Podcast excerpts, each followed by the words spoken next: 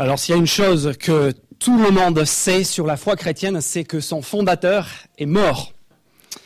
Euh, J'ai euh, un, ami euh, qui a failli rater son entrée dans une prestigieuse école catholique. C'était lors de l'entretien de candidature dans le, bureau du directeur. Et le, le, directeur lui pose la question, mon petit, comment est-ce que Jésus est mort? Connaît pas la réponse, jette un regard désespéré sur le crucifix qui est accroché au mur derrière le, le proviseur, le directeur, et répond écartelé. Même si certains ont un doute euh, sur euh, la méthode de la mise à mort de Jésus, je pense qu'on sait tous qu'il est bel et bien mort. En fait, le Nouveau Testament dans la Bible, tout comme les historiens juifs et romains de l'époque, nous disent clairement qu'il a été crucifié sous le procurateur romain Ponce Pilate vers l'année 30 de, notre ère. La question n'est pas de savoir si cet événement a eu lieu, mais plutôt de savoir pourquoi. Pourquoi est-ce que Jésus est mort? Et ça, c'est peut-être l'une des plus grandes questions que l'on puisse se poser. Je pense que c'est une question sur laquelle on va euh, méditer et dont on va admirer la réponse pendant toute l'éternité si nous sommes de ceux qui ont placé leur confiance en Jésus-Christ. Mais c'est à cette euh, question euh, que Marc euh, répond, nous donne deux réponses en fait à travers euh, le texte de Marc chapitre 14 qui nous a été lu. Donc je vous invite à ouvrir vos Bibles et on va voir ensemble ces derniers, derniers instants de Jésus en liberté avant euh, avant la, crucifixion euh, propre, à proprement parler qu'on va euh, voir à partir de la semaine prochaine. Les derniers instants de Jésus en liberté et trois épisodes. D'abord, on voit Jésus versets 32 à 42 dans le jardin de Gethsemane. Là, Jésus passe ses derniers moments avec ses amis avant d'être emmené. Ensuite, il y a les versets 43 à 53 et là, c'est le moment terrible de sa trahison, sa trahison, son arrestation par euh, les autorités juives. Et enfin, euh, versets 54 à 72, son audition euh, devant les autorités juives, dans cette fois-ci dans la maison, la cour, grande maison euh, du grand prêtre de l'époque. Et au fil de ces trois scènes, ces trois, trois, trois, trois récits, si vous voulez, euh, Marc euh, laisse transparaître tout le long deux raisons. Deux raisons pour lesquelles Jésus est mort. Deux raisons que nous avons besoin de comprendre aussi ce matin. Et on peut résumer euh, ces deux raisons avec deux M. Deux M, comme les M&M's, mais non, pas vraiment.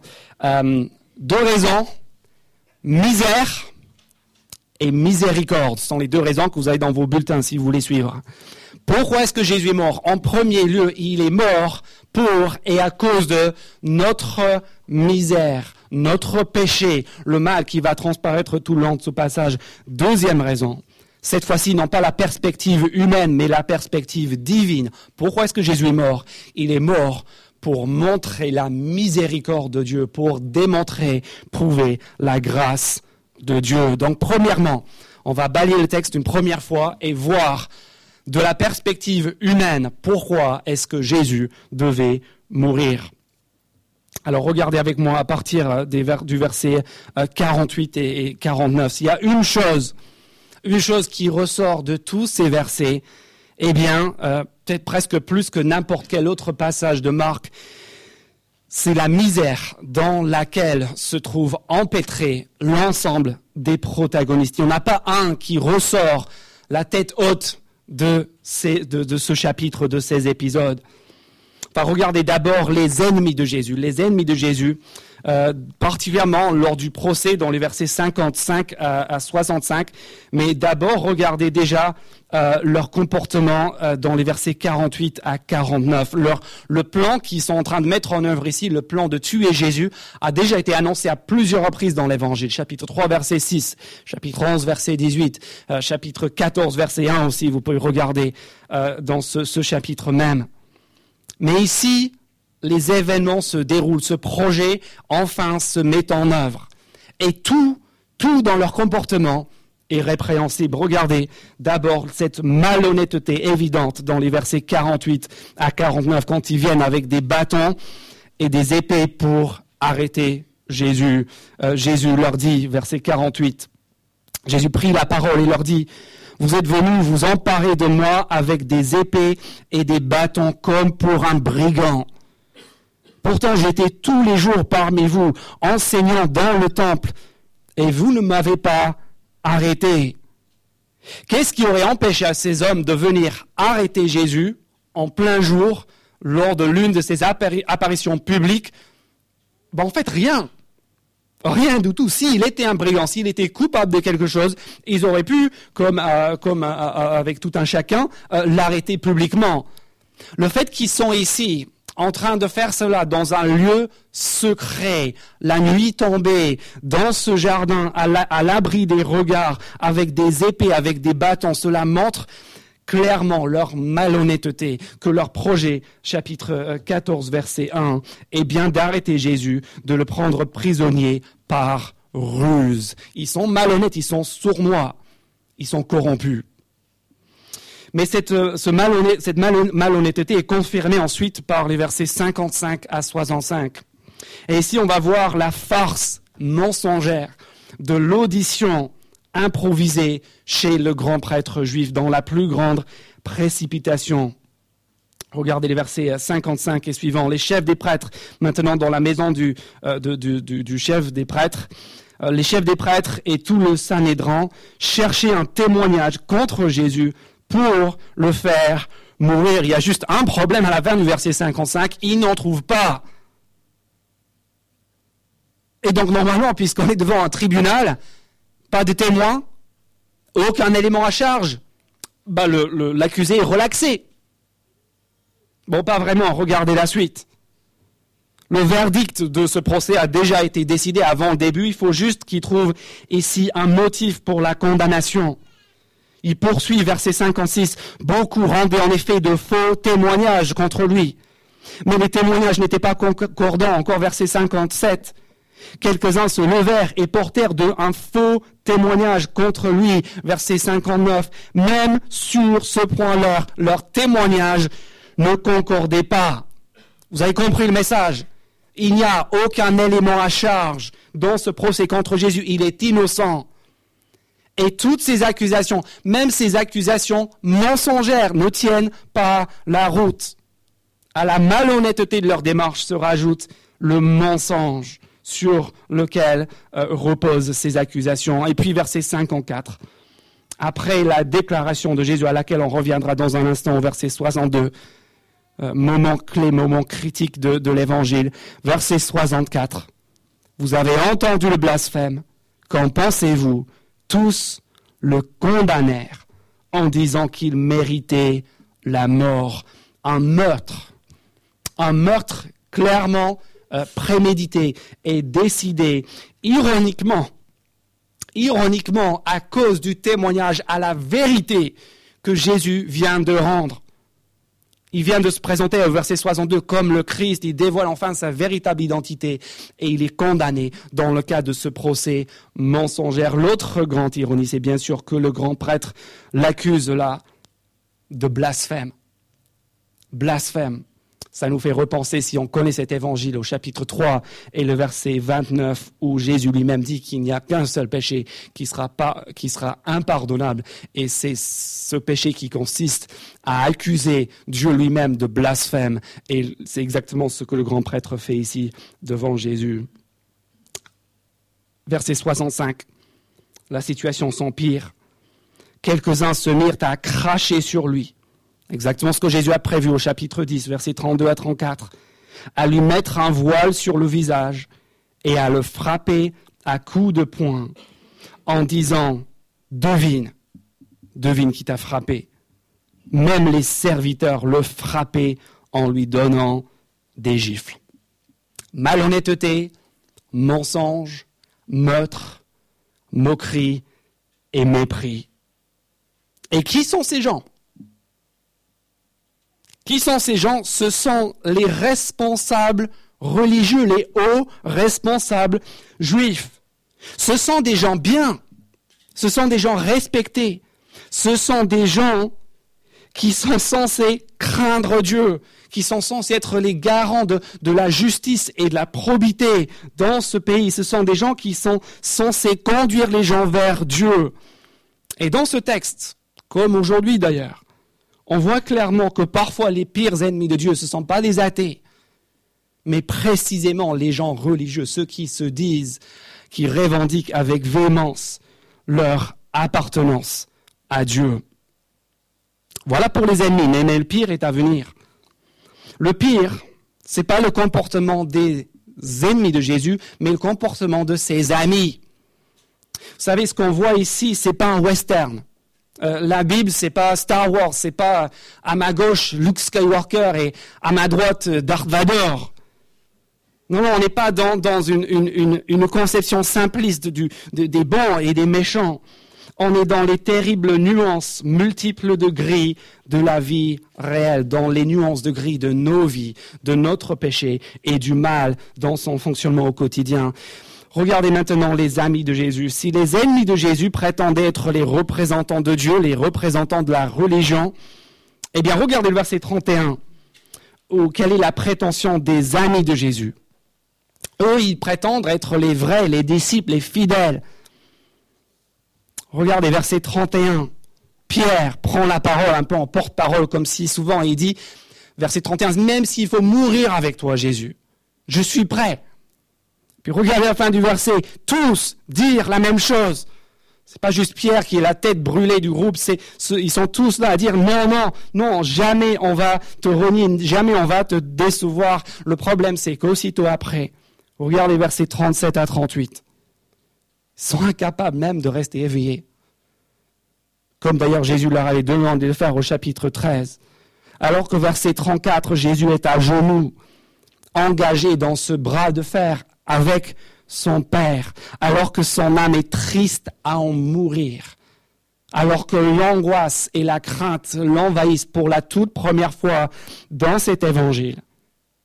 Que font les disciples? Verset 37, il les trouva endormis, incapables de veiller une seule heure. Et puis le verset 38, l'un des versets les plus étonnants de ce chapitre quand on y réfléchit. Jésus leur dit, restez vigilants et priez pour ne pas céder à la tentation. Mais ça, c'est juste bizarre. Jésus qui dit à ses disciples qui prient pour ne pas céder à la tentation. Mais, qui c'est qui est tenté ici? Qui c'est qui est dans l'épreuve? Ce pas les disciples, c'est Jésus. Et malgré cela, ses disciples sont incapables de se tenir éveillés. Verset 38, Jésus poursuit. C'est le cas de le dire, l'esprit est bien disposé, mais la chair est faible. La faiblesse des disciples de Jésus, des amis de Jésus. Après la faiblesse vient la trahison. Regardez verset 43 maintenant, la suite. Alors qu'il parlait encore, soudain arriva Judas, l'un des douze, avec une foule armée d'épées, de bâtons, envoyés par les chefs des prêtres, par les spécialistes de la loi et par les anciens.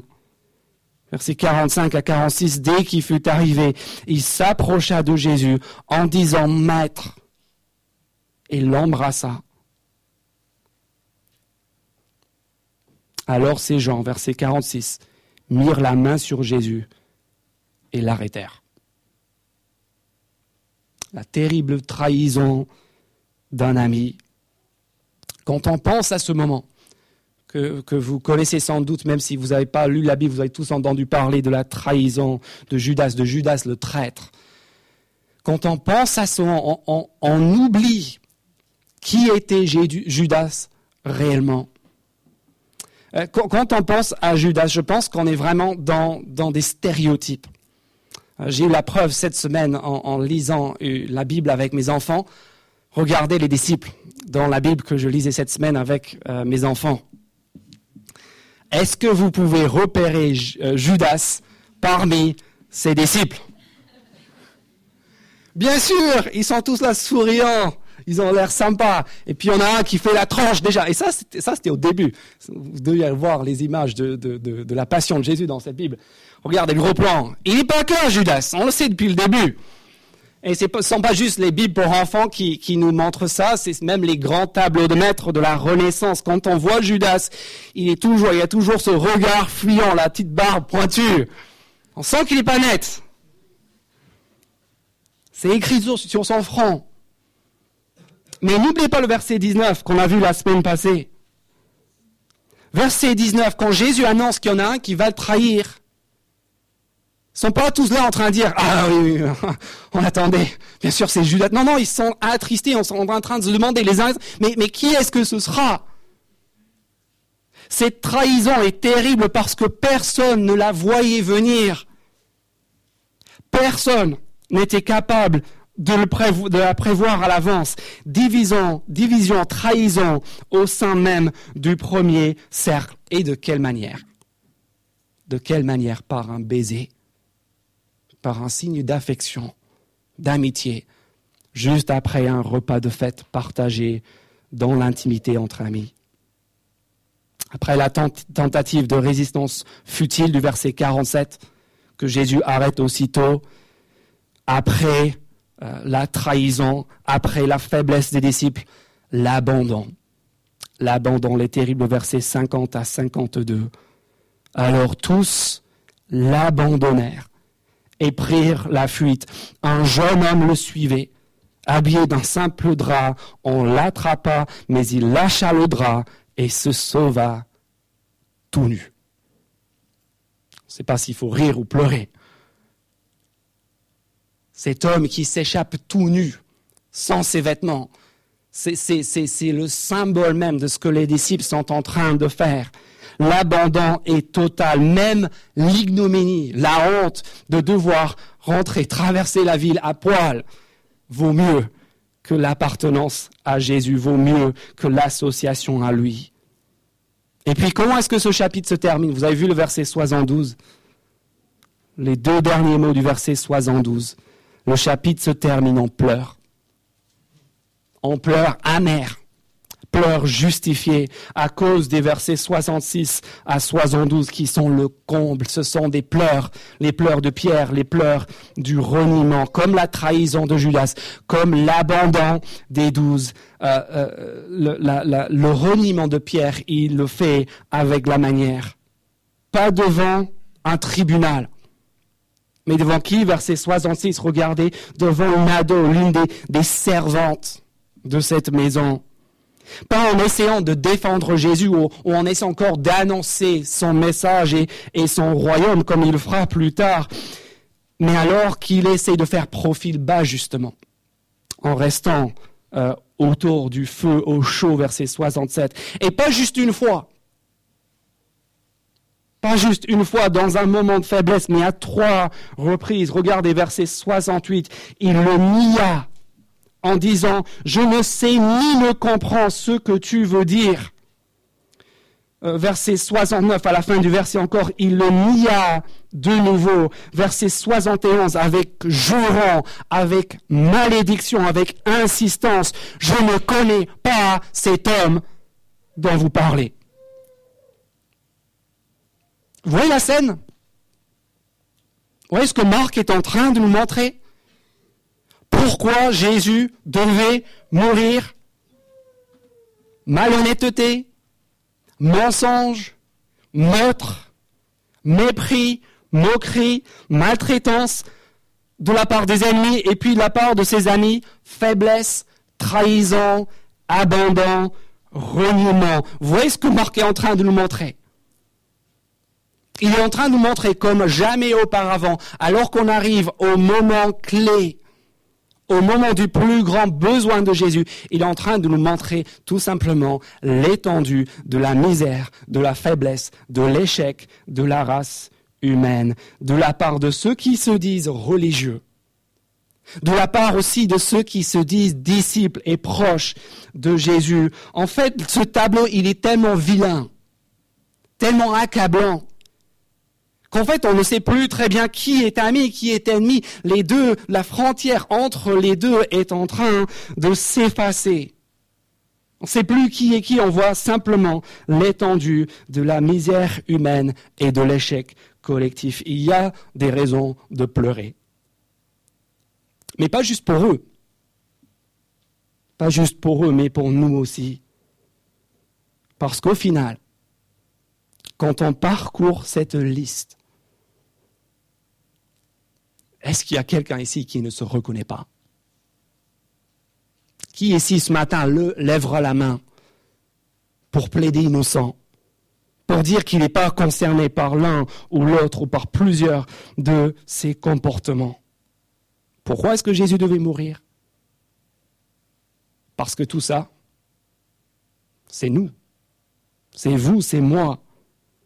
En fait, il n'y en a pas un ici, dans cette salle, dans cette ville, dans ce pays, dans ce monde, qui mérite par lui-même quoi que ce soit de la part de Dieu. Ce tableau de Marc 14, c'est le tableau de chacune de nos vies. Qui c'est qui mérite d'être condamné en Marc chapitre 14 Pas Jésus. Pas Jésus. Aucune accusation qui tienne la route face à lui. Les seuls qui méritent d'être condamnés, ce sont eux tous et nous tous. Et c'est la première raison pour laquelle Jésus devait mourir. Mais aussi une deuxième raison, une raison beaucoup plus lumineuse, parce que malgré ce réquisitoire accablant que Marc nous présente, malgré ce tableau de, la misère humaine, de l'échec humain, de notre misère, de notre échec, il y a un rayon de lumière. Il y a dans l'obscurité, dans ce passage, un rayon puissant de lumière. Vous l'avez deviné, ce rayon de lumière, c'est Jésus. Et c'est ça qui est fantastique ici. Plus les autres sombrent, plus lui s'élève, plus les ténèbres s'obscurcissent, plus lui il brille, plus il est isolé, esselé, plus il marque sa différence. Et c'est la seconde raison pour laquelle Jésus devait mourir à cause de qui il est à cause de qui Dieu est, à cause de sa grâce, de sa miséricorde et de sa bonté. À cause du plan de Dieu. Et c'est ça qui est incroyable, c'est ça qu'on voit avec tant de clarté ici. À, cause du plan de Dieu, qui a pour projet de sauver qui? Ces gens-là. De sauver des pécheurs. Et c'est pour ça qu'il y a une bonne nouvelle. C'est pour ça qu'il y a une bonne nouvelle pour nous, Romains 5, chapitre 8. En ceci, Dieu prouve son amour pour nous, alors que nous étions encore pécheurs. Christ est mort pour nous. Et c'est ça qu'on voit ici. Regardez, revenez encore au, début du passage. On va balayer. J'aimerais relever euh, euh, quatre moments clés pour voir cela. D'abord les versets 27 et 28. Jésus cite le prophète Zacharie. Il dit, vous trébucherez tous, car il est écrit, je frapperai le berger et les brebis seront dispersées. Ça, on l'a vu, les brebis dispersées, l'abandon, la fuite, le reniement, la trahison. Mais le verset 27 est suivi du verset 28. Et c'est ça qui est extraordinaire, c'est presque programmatique pour tout ce qui va suivre par la suite. Malgré cela, verset 28, ce ne sera pas la fin. Malgré l'échec, malgré l'abandon, malgré ces bergers dispersés, éparpillés, le berger va se relever, le berger va les conduire encore. C'est ça l'image du verset 28. Il dit, mais après ma résurrection, je vous précéderai encore en Galilée, même au milieu de la tempête, au milieu de la tourmente. Jésus voit clairement ce qui va se passer par la suite. Il sait que ce ne sera pas la fin. Et c'est pour cela qu'il devait mourir. Pas juste à cause de notre misère, mais pour prouver, pour démontrer la grâce, la bonté, la miséricorde de Dieu. il le fait en montrant trois choses. Trois convictions intimes que nous pouvons avoir grâce à ce texte, grâce à la Bible, et avec lesquelles j'aimerais qu'on l'on ressorte chacun d'ici ce matin. Et si on retienne ces trois choses-là, je vous assure que nos vies ne seront plus les mêmes. La première chose que Jésus prouve, par rapport à la miséricorde de Dieu, par rapport à notre statut devant lui, si nous plaçons notre confiance en lui, c'est que Jésus est mort. Et c'est ça qu'on voit en particulier dans les versets 33 à 36. Il est mort pour boire notre il est mort pour qu'il n'y ait plus de condamnation pour nous. Ces versets 33 à 36, regardez-les avec moi. Ce sont parmi les versets les plus spectaculaires de l'Évangile. Déjà le verset 33. Jésus commença à être saisi de frayeur et d'angoisse. Alors ça, mes amis, ça, ça vous surprend peut-être pas comme ça, mais si on a lu le reste de ce livre attentivement, ça, c'est absolument invraisemblable. Pourquoi? Parce qu'on a vu Jésus face à toutes les menaces, on l'a vu face aux démons, on l'a vu face à la mort, on l'a vu face à la maladie, face à la nature déchaînée. On va le voir dans quelques instants crucifié, en train de mourir sur une croix romaine. Et à aucun de ces moments, aucun de ces moments, il n'est question de crainte, d'angoisse, de peur de la part de Jésus. Une seule fois que ça arrive dans cet évangile, où ça, ici, dans le jardin, dans le silence de la nuit, alors qu'il est face à son Père, il est saisi de frayeur et d'angoisse. Pourquoi? C'est pas la douleur qui va venir, c'est pas la trahison, c'est pas l'abandon. Regardez ce qu'il priait, disait Abba, Père, verset 36. Tout est possible à toi. Éloigne de moi cette coupe. Quelle est la seule chose qui fait trembler Jésus dans tout cet évangile? Réponse La coupe. La coupe qui est tout simplement le symbole de la colère, de la condamnation de Dieu, de, de son irritation profonde contre le péché et contre les pécheurs.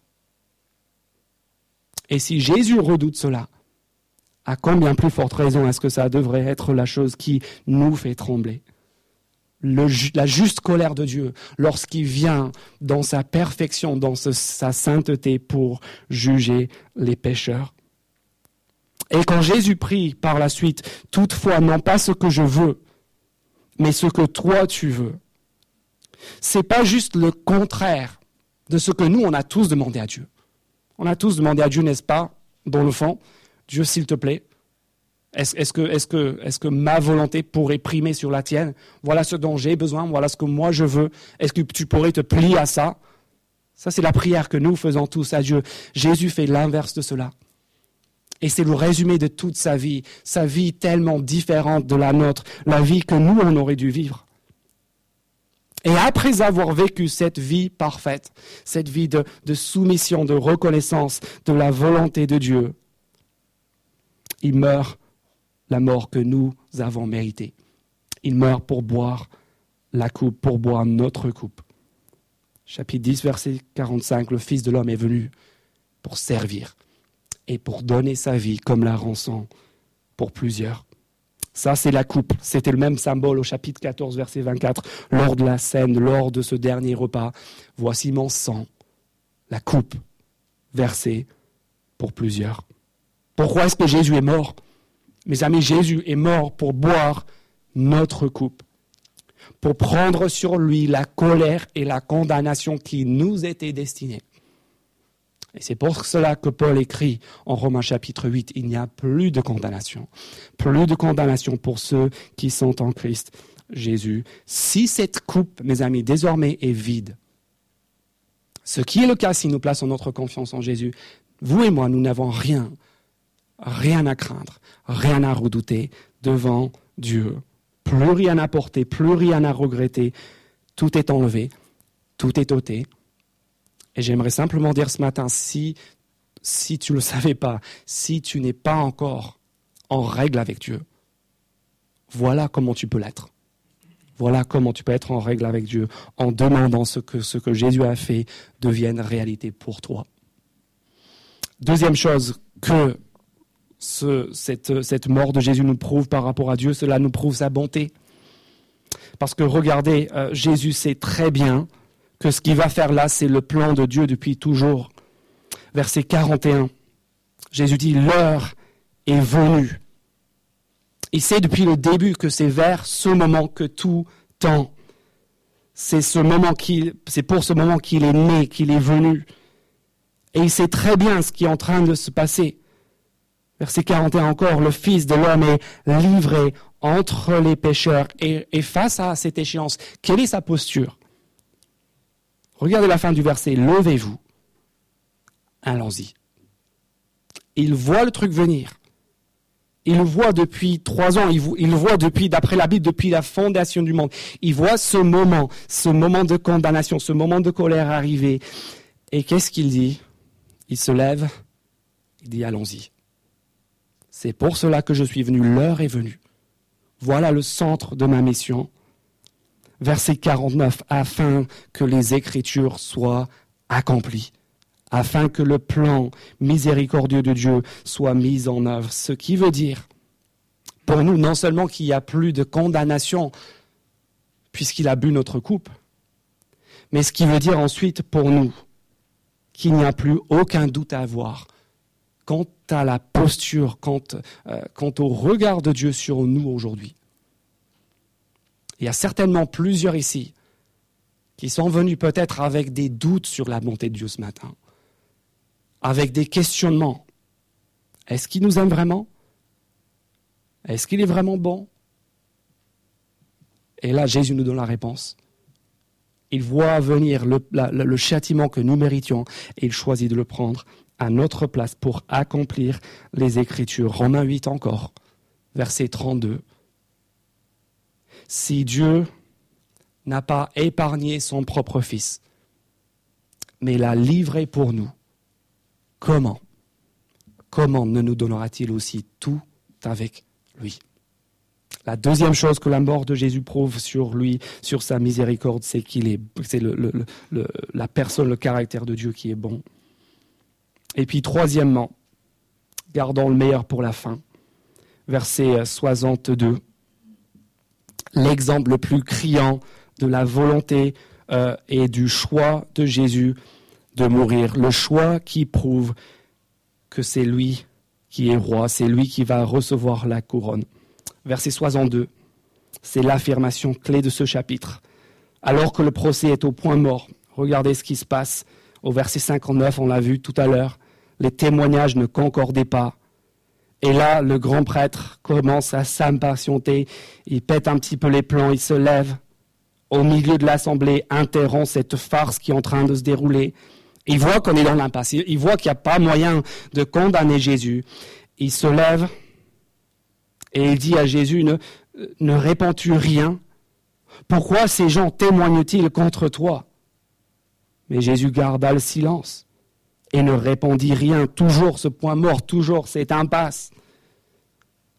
Et ensuite, voilà la question clé. Le grand prêtre l'interrogea de nouveau et lui dit, Est-ce que tu es le Messie, le Christ le Fils du Dieu vivant? Et c'est là, c'est là le moment où tout bascule.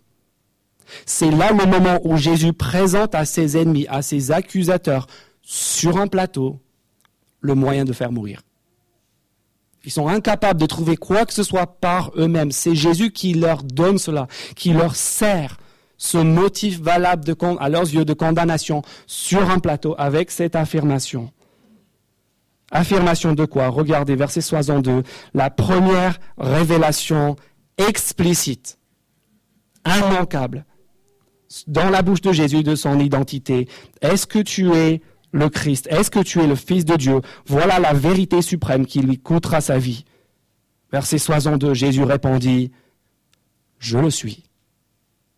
Je le suis, et vous verrez le Fils de l'homme assis à la droite du Tout-Puissant, en venant sur les nuées du ciel. Et ça nous paraît peut-être un langage étrange.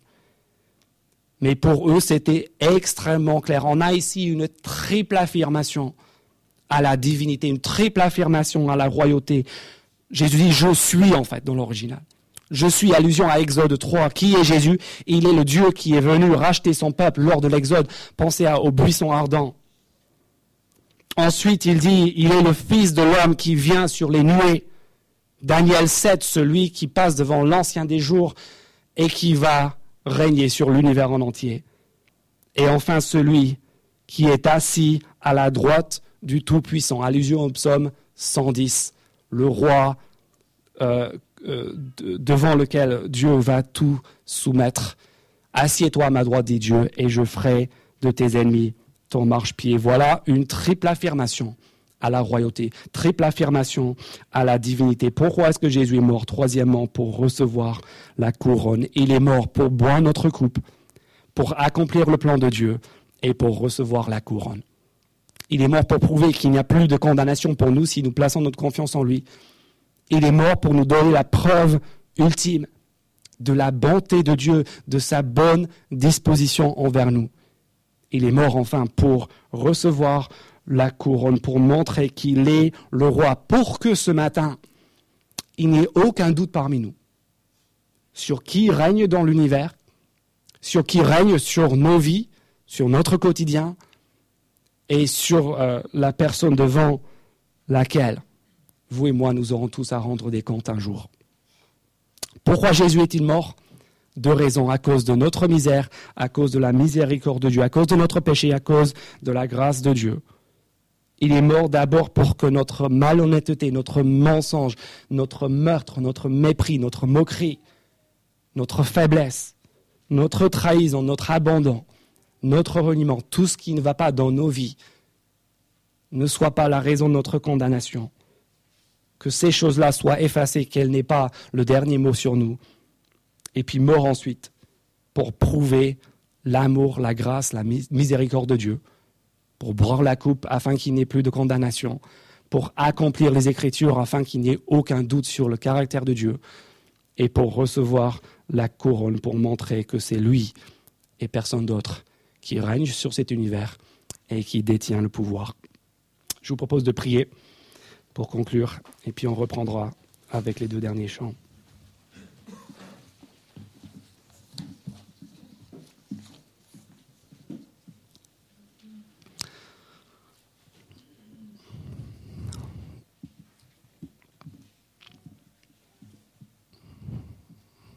Notre Père, merci pour, euh, pour ce récit de ces derniers instants de ta vie en liberté. Euh, merci parce qu'on est obligé de constater que ces faits ne concernent pas que ses protagonistes. Le comportement de ses amis et de ses ennemis de Jésus, c'est le, reflet, le reflet de nos cœurs, le reflet de notre posture vis-à-vis -vis de toi, et tout simplement le reflet de ce qu'on a vécu et ce qu'on a fait cette semaine. Et donc on te remercie d'être mort pour des pécheurs, pour nous, alors que nous étions les seuls qui méritions la condamnation. Toi, tu as choisi dans ta grâce de boire la coupe, d'accomplir les Écritures, et en ce faisant de recevoir la couronne. Et c'est ce que nous voulons aussi reconnaître ce matin et par l'ensemble de nos vies. Amen.